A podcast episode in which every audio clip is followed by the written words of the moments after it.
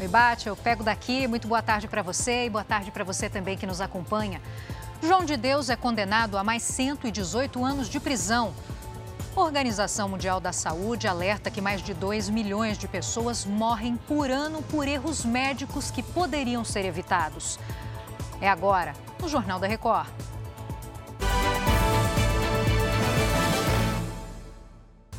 Oferecimento Consórcio Bradesco. Conquiste sua casa nova sem juros e sem entrada.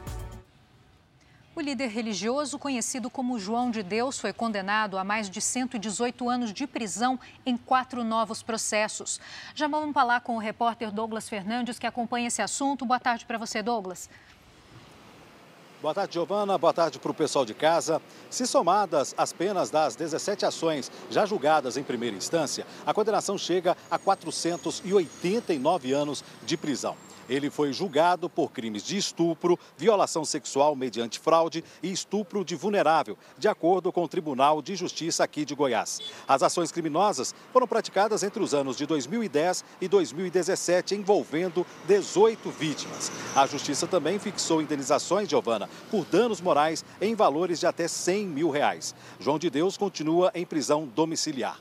Em nota, a defesa do réu disse que ainda não foi intimado sobre as sentenças, mas que vai recorrer da decisão. Giovana. Obrigada, Douglas, pelo resumo. Chegou a Brasília agora à tarde o blogueiro condenado pela participação na tentativa de ataque à bomba perto do aeroporto de Brasília em dezembro do ano passado. Ele foi preso ontem no Paraguai e a Narla Aguiar já chega de Brasília com os detalhes. Oi, Narla, boa tarde. Boa tarde, Giovana. Wellington Macedo foi capturado por agentes brasileiros e paraguaios. A defesa dele disse que o cliente foi pego de surpresa depois de ser chamado à sede do Comitê Nacional para os refugiados. Ele achou que assinaria documentos ligados ao pedido de refúgio que fez ao governo do país vizinho. Ao tentar fugir, o Wellington caiu e chegou a bater a cabeça na calçada. O blogueiro foi condenado a seis anos de prisão e estava foragido. Giovana. Obrigada pelas suas informações, Narla. A Organização Mundial da Saúde alerta que 2 milhões e 600 mil pessoas morrem todos os anos por erros na assistência à saúde que poderiam ser evitados. Vamos conversar agora com André Tal. André, quais são os principais erros que colocam a vida dos pacientes em risco? Boa tarde.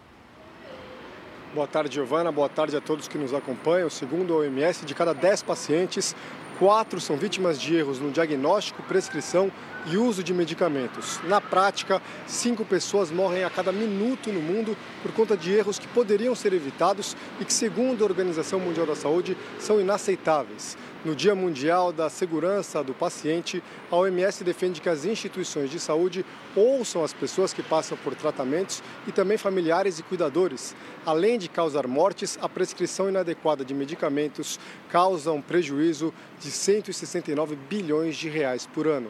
Giovana. Um atendimento mais humanizado, né, André? Muito obrigada. Eu volto daqui a pouco com mais notícias para você. Até já.